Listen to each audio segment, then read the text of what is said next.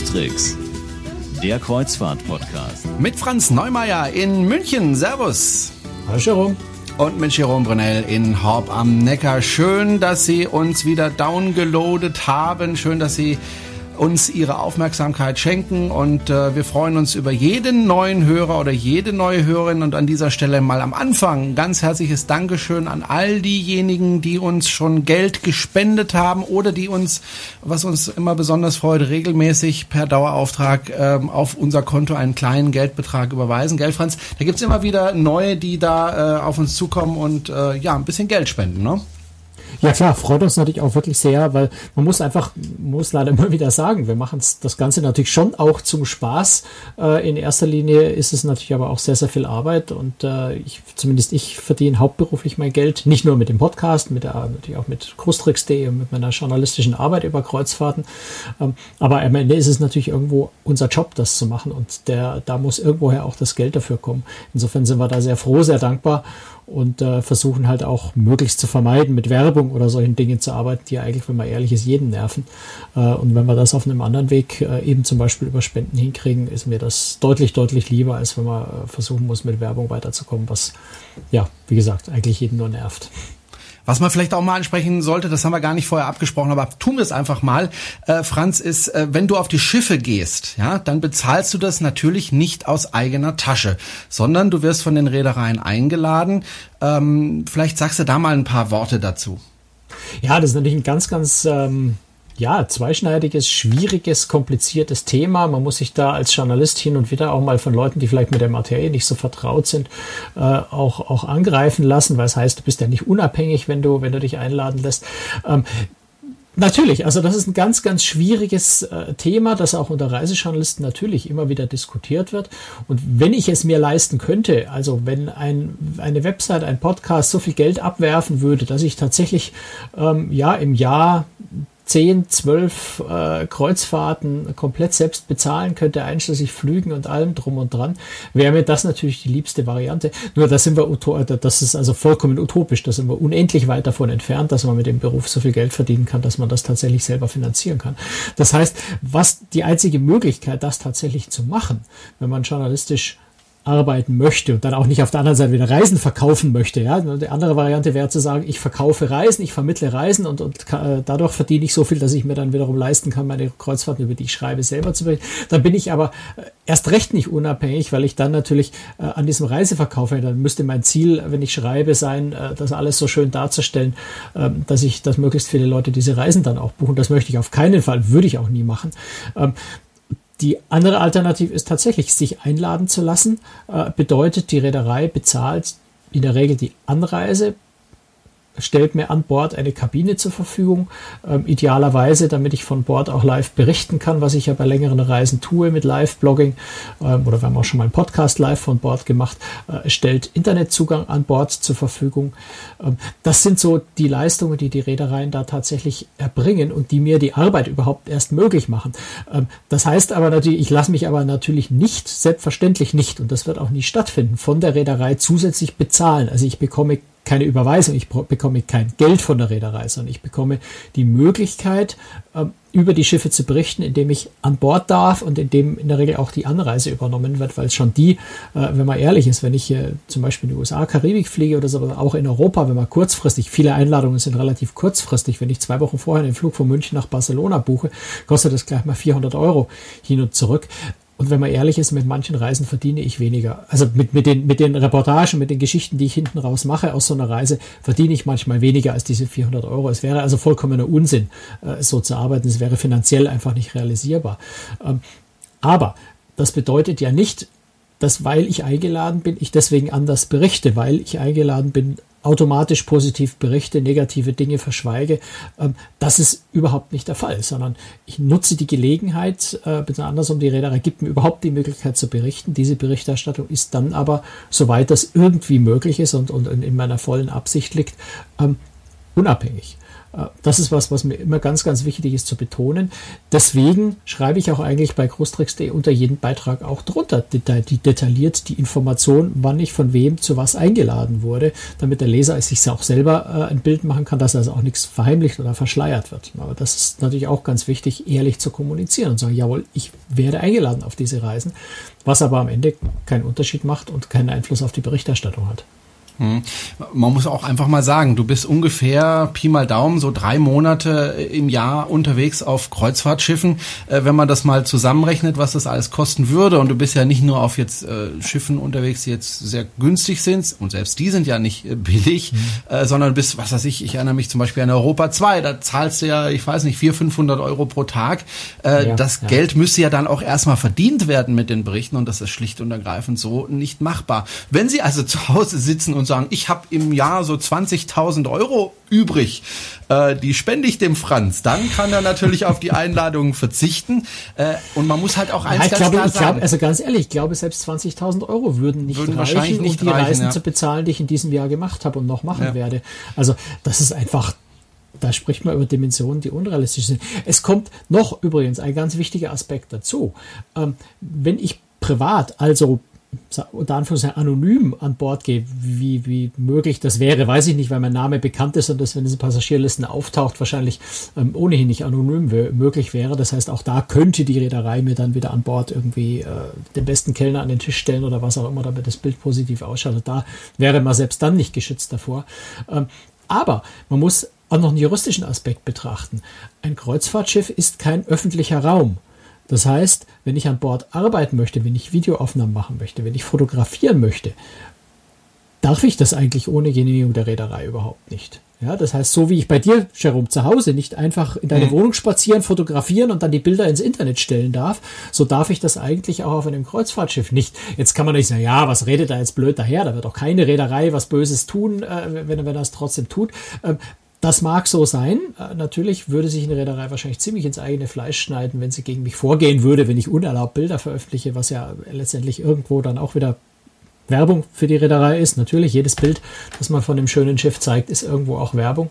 Ähm, aber juristisch dürfte ich an Bord nicht professionell filmen, fotografieren, diese Bilder kommerziell veröffentlichen und nutzen. Das heißt, schon dafür brauche ich ja die Genehmigung der Reedereien. Ähm, also auch das spielt natürlich nicht, nicht, ganz, nicht ganz unwichtige Rolle bei der ganzen Geschichte. Und ich brauche an Bord auch eine gewisse Unterstützung. Ja, ich, ich sinnvollerweise kann ich Informationen besser gewinnen, wenn ich mich mit dem Hoteldirektor unterhalten kann, wenn ich zum Kapitän mal auf die Brücke kann, mir das dort genau anschauen und erklären lasse, wenn ich mit dem Chief Engineer spreche, der mir äh, ja Abgasfilteranlagen erklärt, wenn ich mit dem Umweltoffizier spreche, der mir die, die äh, Abwasseranlagen an Bord, die Kläranlage zeigt, der mir die Mülltrennung zeigt, äh, um all diese Dinge richtig einschätzen zu können. Wenn ich äh, in die Küche, in die Galley gehen kann, um mir dort anzuschauen, wie dort gearbeitet wird. Also all das sind Dinge, die ich natürlich als normaler Passagier, wenn ich regulär buchen würde, nicht tun könnte, ähm, weil ich klar als normaler Passagier dazu keinen Zugang habe, der aber wesentliche zusätzliche Informationen mir vermittelt, die ich dann eben am Ende auch verwenden kann, um, um sehr objektiv, sehr deutlich, sehr klar und vernünftig berichten zu können und einfach einen tieferen Einblick zu haben, der dann auch den Lesern oder den Zuhörern äh, in der Hinsicht sehr, sehr stark weiterhilft. Also das sind alles so Aspekte, die da, glaube ich, eine große Rolle spielen. Ähm, ein Aspekt, der mir noch ganz wichtig ist, weil das höre ich tatsächlich immer wieder mal, äh, heißt, der macht ja den ganzen, kosten, äh, ganze Jahr kostenlos Urlaub.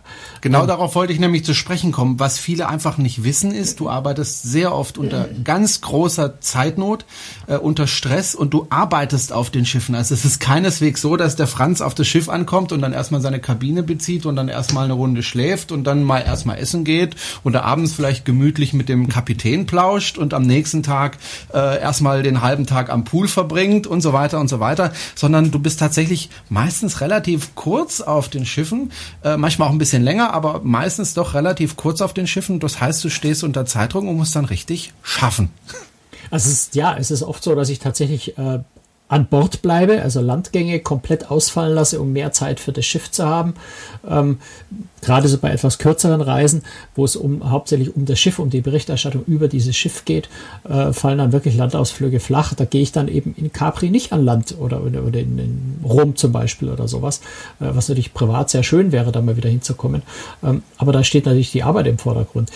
Ähm, so, so ein ganz gutes Beispiel, glaube ich, ist vielleicht das, was ich letzte Woche gemacht habe, wo wir da gleich ja noch ausführlicher darüber sprechen werden. Ich bin äh, auf Einladung von TUI Cruises in Turku gewesen, also in Finnland, in der Werft äh, bei, bei Maya Turku, die frühere STX-Werft dort, wo die Mein 5 äh, gebaut wurde und äh, wo also die Übergabe von, von äh, Werft an die Reederei stattgefunden hat, äh, vergangenes Wochenende. Also vergangenes Wochenende von dem Zeitpunkt, wo wir gerade aufzeichnen. Und das ist vielleicht so, so ganz typisches, also besonders extremes, muss man allerdings auch sagen, Beispiel, äh, wie, wie, die Arbeit aussieht. Ähm, der Flug ging in, Mün in, in, München am Abend um 6 Uhr, glaube ich, ab. Ich bin in Helsinki umgestiegen um, um irgendwo um 10 Uhr äh, abends, Stunde Zeitverschiebung. Also Helsinki ist, ist eine Stunde äh, voraus. Und ähm, voraus oder hinterher? Habe ich vergessen. Ich voraus. Das verdrängt, verdrängt man dann ganz gern, äh, ganz gern einfach ja. mal. Müsste aber voraus bin sein. also dann tatsächlich in der Nacht um eins am Flughafen in Turku gestanden, habe versucht, ein Taxi zu bekommen. Die Schlange dort war ziemlich lang, weil ziemlich viele Leute zu Maya Turku wollten. Äh, also ich war dann um äh, etwa halb zwei auf dem Schiff ähm, habe dann natürlich nicht meine Kabine und mein Bett bezogen, weil ich wollte ja die Kabine noch fotografieren. Das kann ich nicht tun, wenn ich im Bett schon drin gelegen bin und das alles unordentlich ausschaut. Also bin ich dann in der Nacht um zwei in meiner Kabine gewesen, habe erstmal äh, den Koffer ins Bad geräumt und die Kamera ausgepackt, die Kabine fotografiert, dann noch ein Panoramabild der Kabine gemacht, ähm, dann den Koffer aus dem Bad wieder ins Zimmer geräumt und im Bad nochmal Fotos gemacht und Panoramaaufnahmen. Und dann habe ich mich tatsächlich irgendwann so gegen halb drei mal ins Bett gelegt, ähm, um dann in der Früh um neun neun beim nächsten Programmpunkt wieder auf der Matte zu stehen. Ähm, dann den Rest des Tages, glaube ich, brauche ich nicht erklären, weil man einen kompletten Tag, also einen Tag äh, für ein komplettes Schiff hat, wo dann noch ein bisschen Gesprächstermine zwischendrin sind, wo zwischendrin die offiziellen Feierlichkeiten zur Übergabe des Schiffs stattfinden. Ähm, da hat man nicht wirklich viel Zeit und hetzt eigentlich mehr durch. Ähm, ich habe dann auch in dem Fall auf die Werftbesichtigung, die an dem Nachmittag noch angeboten wurde, äh, verzichtet, weil ich die schon zweimal gesehen habe. Insofern musste ich da jetzt nicht unbedingt an Land, um mehr Zeit für Schiff zu haben. Ähm, ja, und die Abflugszeit meines Fliegers am nächsten Morgen zurück nach München München war dann 6.15 Uhr. Das heißt, äh, ich bin nach deutscher Zeit um 3 Uhr früh äh, aufgestanden, um irgendwie in dem, Gott sei Dank hat die Mainsche 5 ein, ein Tag- und Nacht-Bistro, es auch in der Früh um halb vier äh, tatsächlich was zu essen gibt, schnell ein bisschen gefrühstückt und bin dann nach Hause geflogen und mittags um, um eins oder sowas, glaube ich, wieder in München gewesen. Also das ist jetzt natürlich ein besonders extremer Fall. Ähm, aber das ist so der typische Arbeitsablauf eigentlich, mit dem ich es zu tun habe, wenn ich auf Schiffen bin. Und insofern, wer da sagt, Urlaub, nein, macht Spaß, selbstverständlich, sonst würde ich den Job nicht machen. Natürlich reizt mich das ungemein, natürlich macht es ungemein Spaß, aber es ist sehr, sehr viel Arbeit und äh, mit Urlaub hat das wirklich so absolut gar nichts zu tun. Wobei es schon auch mal Momente gibt, wo du es auch mal in Ruhe genießen kannst. Also das sollten wir auch nicht verschweigen. Das gibt's Na auch. klar, natürlich. Äh, also Na, ne? gerade wenn ich, wenn ich eine ganze Woche auf einer Reise bin, natürlich ist dann auch mal ein Tag Zeit, wo ich die Füße hochlegen kann. Ähm, aber auch da muss ich sagen, wenn ich die Füße hochlege auf dem Schiff, ähm, ich sitze natürlich trotzdem in meinem Liegestuhl am Pool und beobachte die Crew und schaue, wie die sich verhält und wie schnell die die Cocktails bringt und äh, beobachte, um, um das, das Gefühl für ein Schiff zu bekommen. Ich habe mich auf der Carnival Vista zum Beispiel, habe ich mich, äh, weil ich mit Carnival ja noch nie gefahren war, in ein in eine Begrüßungsveranstaltung reingesetzt. Das mache ich sonst nie, weil mich das furchtbar nervt, äh, diese Einpeitscherei und und und äh, Aus Landausflüge, Verkauferei der Großdirektoren, die da üblicherweise bei diesen Begrüßungsveranstaltungen stattfinden. Aber um einfach mal so dieses Gefühl und dieses Flair äh, von Karneval von dem Schiff zu bekommen, habe ich mir da mal anderthalb Stunden in so eine Veranstaltung reingesetzt, ähm, die mir jetzt nur wirklich keinen echten Spaß macht, ähm, um, um auch das Gefühl dafür mal zu entwickeln. Aber natürlich bin ich auch am Abend in der Havanna Bar gewesen, äh, die, wie ich ja schon gesagt habe, ich finde eine der tollsten, schönsten Bars auf einem Kreuzfahrtschiff überhaupt ist. Ähm, natürlich ist da ein großer Teil auch Spaß und Freude dran, wenn ich da drin bin. Und natürlich trinke ich dann einen Mojito, der gut schmeckt und, und natürlich genieße ich den. Ähm, aber nichtsdestotrotz, Urlaub äh, würde ich ganz ehrlich anders verbringen. Wobei du ja auch äh, deinen Urlaub, also deinen ganz privaten Urlaub, durchaus auf Kreuzfahrtschiffen verbringst und da zahlst du deine Reise selbst. Selbstverständlich. Also da gibt es natürlich ab und zu ein bisschen Presserabatt, dass man irgendwo mal 10% oder sowas bekommt. Äh, aber die 10%, die gleiche ich locker aus, weil ich natürlich im Urlaub auch immer so halb im Dienst bin. Also natürlich fotografiere ich Schiffe auch, wenn ich im Urlaub bin und nutze die. Was sagt deine Frau dazu, wenn du dann schon wieder mit dem Fotoapparat durch die Gegend rennst? Kümmert euch doch mal um mich, Franz! naja, der macht das Gott sei Dank ja auch sehr viel Spaß und schreibt ja auch ihr eigenes Blog mit cruisediary.de. Das heißt, wir sind meistens gemeinsam zum Fotografieren unterwegs und äh, ähm, ja, versuchen eher uns gegenseitig nicht im Bild zu stehen. Also Gott sei Dank funktioniert das sehr gut und Carmen ist da mit Begeisterung dabei. Sonst würde das, glaube ich, sowieso nicht funktionieren. Allein schon die lange Zeit, die ich immer weg bin. Okay, so, du hast es ja schon ja, mehr als angedeutet. Du warst wieder unterwegs in Turku, in Finnland. Ähm, und zwar hast du dir die Mein Schiff 5 angeschaut. Und jetzt können wir natürlich denken, naja, Mein Schiff 3 kennen wir schon, Mein Schiff 4 kennen wir schon, die sind ja schon einige Zeit unterwegs. Äh, mein Schiff 5, naja, da gibt's relativ wenig Neues zu vermelden. Aber dem ist durchaus nicht so, sondern es gibt da durchaus mehr oder weniger große Unterschiede zu dem bisherigen äh, Mein Schiff 3 und Mein Schiff 4, äh, die du da entdeckt hast auf dem Schiff. Ähm, ich will mal anfangen mit dem Klanghaus. Äh, das hat zumindest mal einen anderen Namen bekommen. Mhm, genau. Also das Klanghaus ist ja, also es das heißt Studio, um den Namen vielleicht von Anfang an zu nennen, äh, heißt jetzt Studio, nicht mehr Klanghaus. Das Klanghaus oder das jetzt das Studio äh, ist ja ursprünglich konzipiert worden als ein, äh, also was ganz was Besonderes, was es woanders nicht gibt, als, als ein kleiner Kammermusiksaal, wenn man so will, also ein kleiner Konzertsaal für im Wesentlichen klassische Musik oder jedenfalls Musik in der Richtung mit einer sehr, sehr technisch hoch ausgereiften ähm, Soundanlage, die äh, ja sonst in großen Konzertsälen dieser Welt eigentlich eingesetzt wird, ähm, wo man, wo man äh, tatsächlich, ja, zum Beispiel eine große Kirche, Kathedrale, den großen Konzertsaal sowas vom Klang her imitieren kann. Ähm, also technisch was richtig Tolles, was sehr, sehr Faszinierendes, wenn man das mal gehört hat.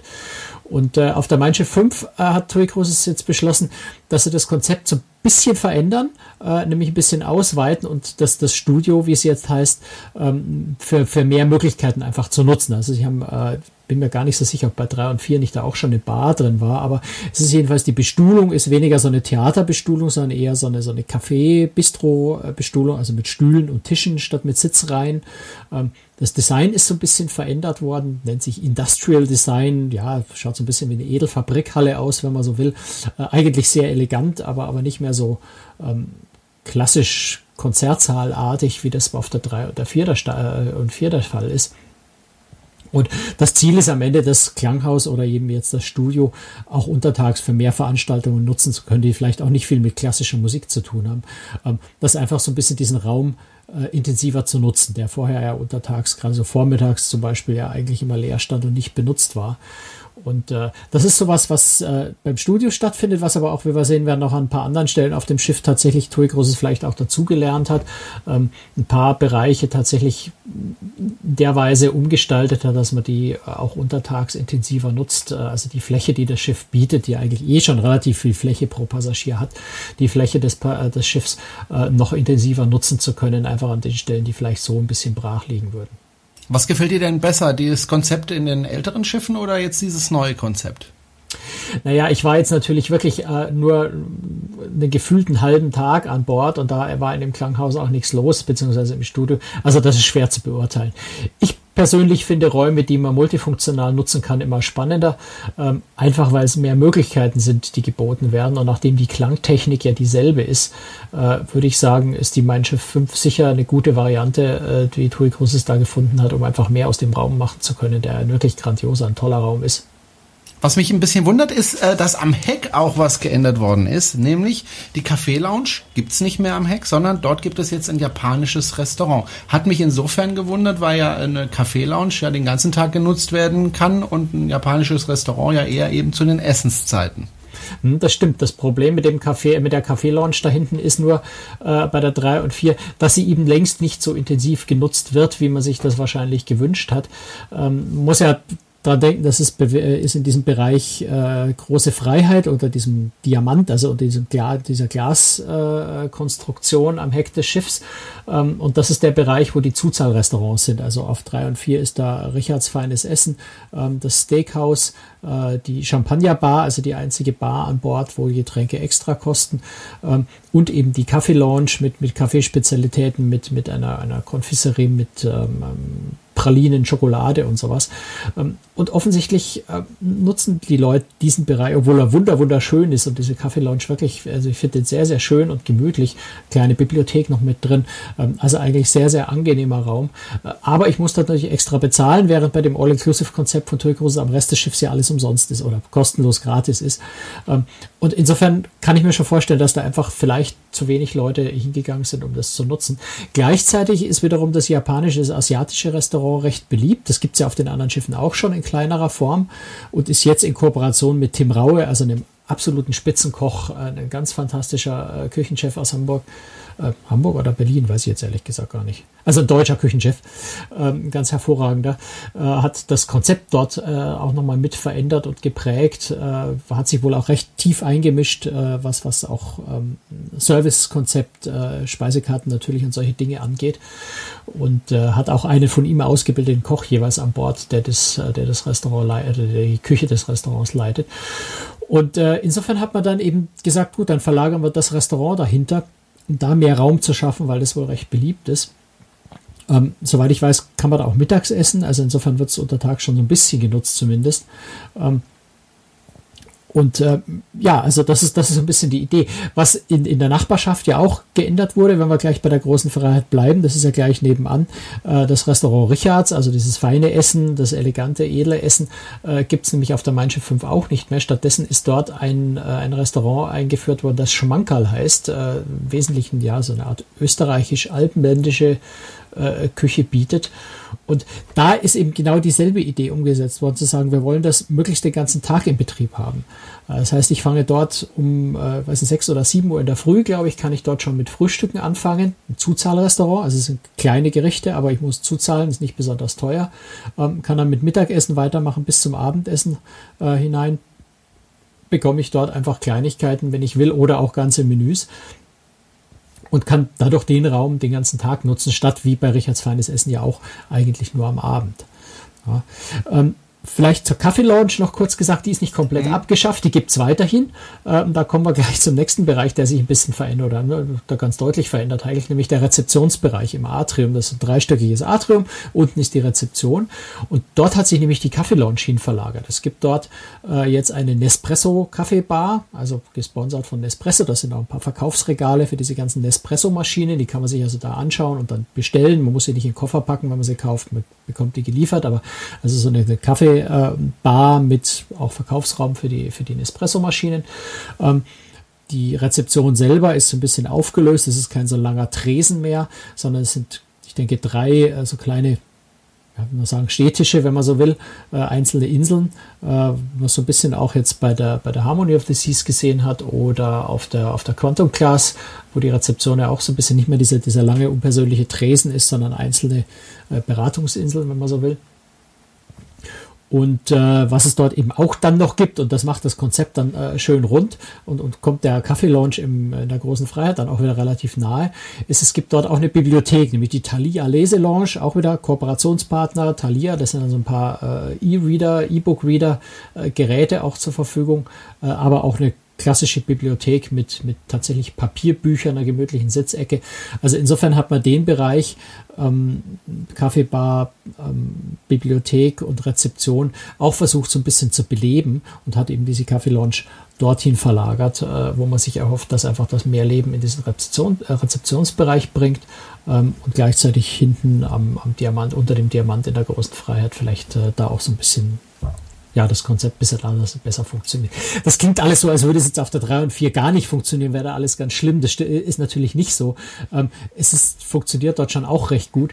Ähm, man hat aber einfach wirklich auf der 5 nochmal weiter optimiert, denke ich.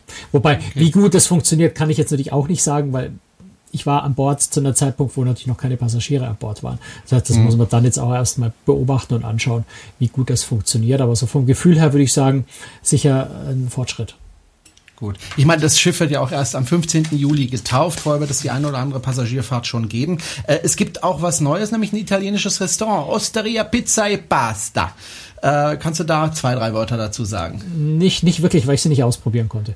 Also okay, also das gut. ist äh, so an der Stelle, wo bisher, ja, nee, es ist an der Stelle, wo bisher das Tag und Nacht äh, Bistro war. Ähm, mhm. Also auf der, was ist das, wir haben unten, also in dem Atrium haben wir unten die Rezeption, dann ist ein Deck drüber ist die TUI Bar äh, und Landausflügebüro und sowas.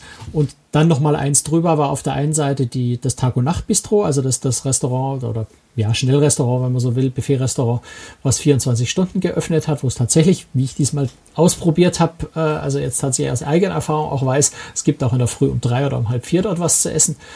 Und äh, das war an der Stelle, das ist jetzt einfach gegenüber auf die andere Seite gewandert, ist ein bisschen anders gestaltet, ein bisschen heller, äh, so mit Birkenstämmen und sowas, also ein bisschen skandinavisch gestaltet, weil dort war wiederum Platz, weil da das äh, japanische Restaurant war. Da ist also Tag und Nacht Bistro darüber gewandert und da, wo das Tag und Nacht Bistro vorher war, äh, ist jetzt äh, das italienische Restaurant Pazza, äh, Pasta, Pizza. Ähm, denke einfach wirklich noch als Ergänzung äh, zum Tag und Nacht äh, nochmal als zusätzliche Möglichkeit da ja, zwar nicht rund um die Uhr, aber so zu den Zeiten, wo man normalerweise was zu essen möchte, nochmal eine zusätzliche Option hat, hier italienische Sachen zu bekommen auf die Schnelle. Hm. Äh, auf dem Pooldeck hat sich auch äh, ein bisschen was getan, sogar recht viel. Äh, besonderes Kennzeichen der Mein Schiff-Flotte war ja auf den neuen Schiffen, also auf der Mein Schiff 3 und 4 äh, und jetzt auch auf der 5, dass es einen sehr, sehr langen großen Pool gibt, äh, wo man richtig drin schwimmen kann, also nicht nur so ein Planschbecken. Aber jetzt gibt es sogar noch einen zweiten, zwar etwas kleineren Pool, aber immerhin jetzt noch einen zweiten Pool. Ja, also den gibt's bei der, bei der Mannschaft 3 und 4 auch.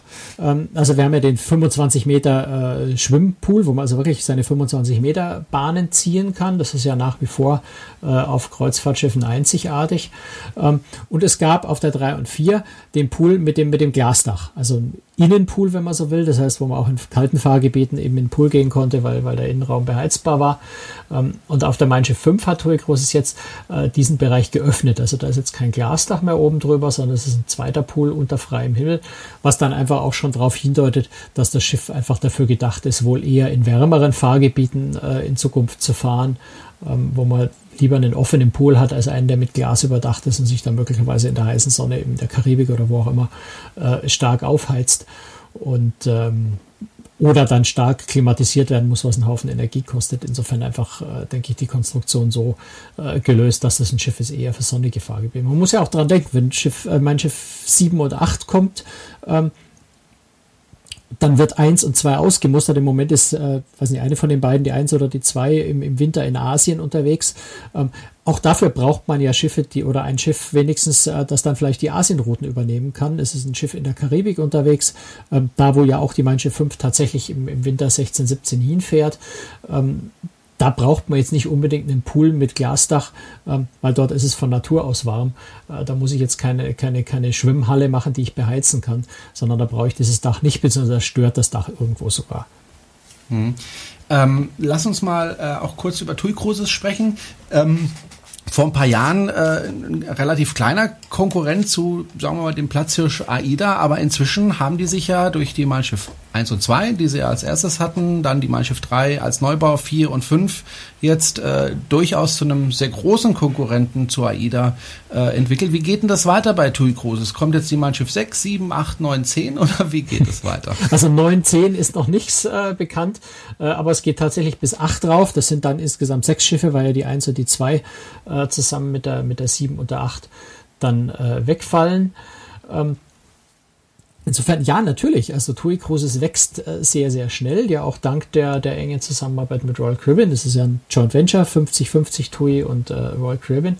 Ähm, mit, der, mit der Power im Hintergrund kann die Reederei natürlich auch sehr, sehr schnell wachsen. Und äh, ja, ist auf, ich würde mal sagen, äh, Konkurrenz zu AIDA, es ist eine Konkurrenz auf dem deutschen Markt. Denn der deutsche Markt besteht natürlich zu einem großen Teil aus AIDA, aber längst nicht äh, vollständig, sondern wir haben am deutschen Markt noch MSC, die relativ stark sind, ähm, als drittgrößte. Ähm, Norwegian drängt gerade sehr stark in den deutschen Markt. Royal Caribbean ist da, Celebrity Princess, Holland America haben alle so ihre kleinen Marktanteile. Costa darf man nicht vergessen, äh, sicher nach MSC dann der viertgrößte. Ähm, wir haben deutsche Reedereien, wir haben Hapag-Lloyd, wir haben Phoenix, wir haben Plantours, wir haben äh, ähm, ähm, Hansa-Touristik. Ähm, ich habe jetzt bestimmt ein, zwei vergessen, die, die mir hoffentlich nicht sauer sind, dass ich jetzt auf die Schnelle nicht mehr in, den Kopf schießen. Also der deutsche Markt ist ja ein sehr, sehr großer. Auch deutschsprachige Schiffe sind relativ viele oder dann in Abstufungen eben die internationalen Reedereien, die deutsche Betreuung an Bord anbieten.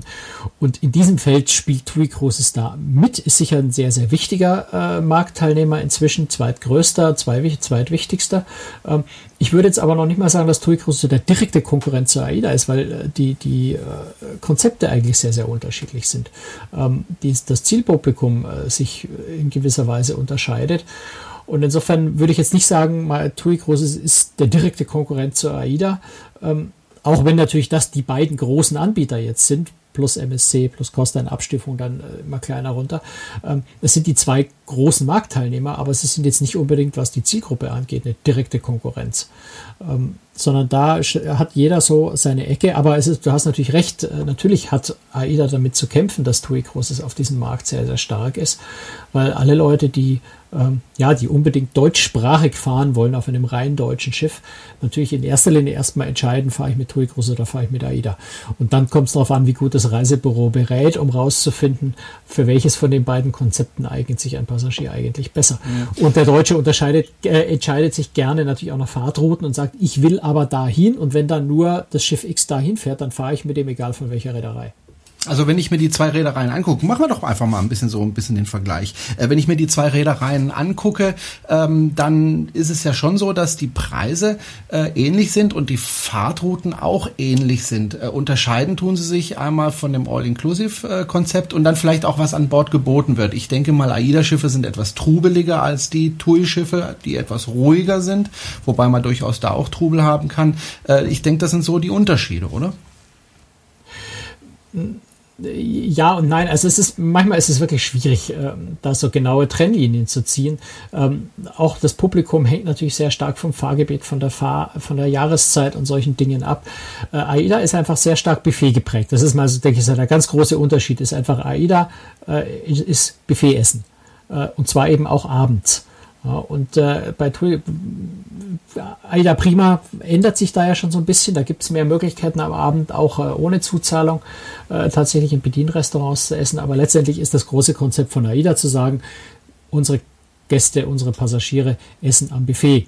Äh, bei TUI Cruises ist die Idee sehr viel mehr zu sagen, die Leute setzen sich am Abend gemütlich an den Tisch und lassen sich bedienen. Und das ist schon so ein, also so ein ich würde fast sagen, Mentalitätsunterschied, der, der, der sehr deutlich äh, unterschiedliche Passagiergruppen äh, voneinander trennt.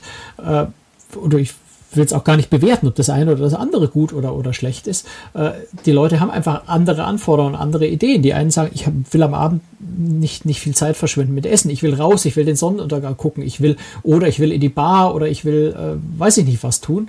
Und die anderen sagen, nee, im Urlaub will ich doch einfach mal ganz gemütlich am Tisch sitzen, mich in aller Ruhe bedienen lassen. Wenn das Abendessen drei Stunden dauert, umso besser. Und das ist, glaube ich, so ein ganz grundsätzlicher Mentalitätsunterschied, äh, den man da sehen muss. Äh, der, der die zwei schon sehr unterschiedlich macht in diesem Punkt. Und dann hat man natürlich schon ganz viele andere Dinge. Also ich glaube, auf einem AIDA-Schiff würde so ein Konzept wie das Klanghaus mit klassischer Musik ähm, wie ein absoluter Fremdkörper wirken.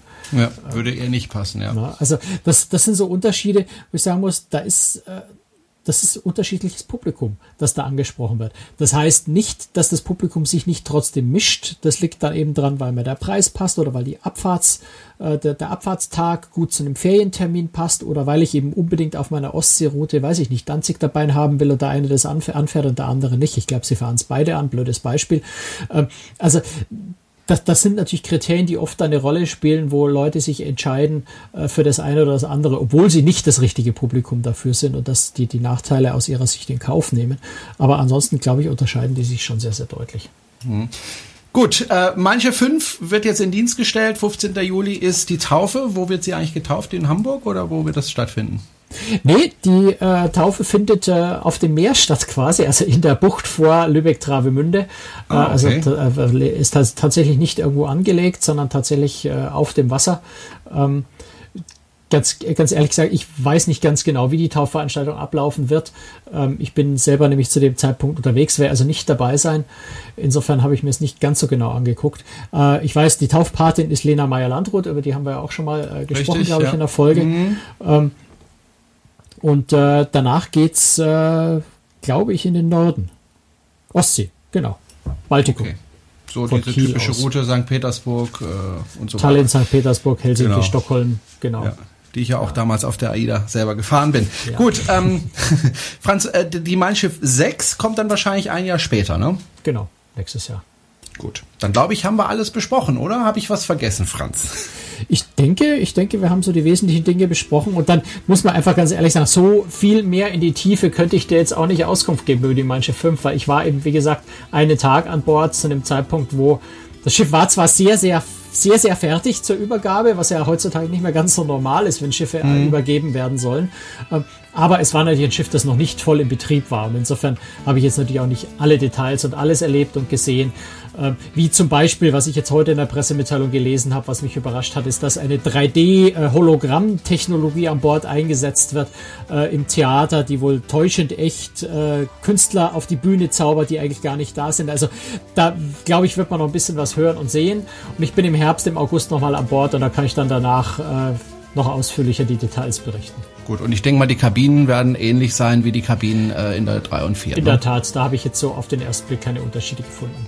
Gut, dann war's das für heute. Nochmal Dankeschön für die Spenden. Wenn Sie auch spenden möchten, können Sie das gerne tun. Alle Infos dazu finden Sie auf cruestricks.de. Wenn Sie uns als Video sehen auf YouTube, dann möchte ich darauf hinweisen, dass Sie uns auch hören können als Podcast und dass Sie ähm, Bilder von dem Schiff natürlich auf cruestricks.de finden können. Franz hat wieder zig Fotos gemacht, können Sie sich da ganz in Ruhe anschauen und genießen und dann überlegen, ob Sie da auch Urlaub machen möchten oder eben nicht. Das war's für heute. Dankeschön, Franz, und äh, wir hören uns demnächst wieder. Ne? Tschüss, Franz. Ja, bis demnächst. Servus. Ciao.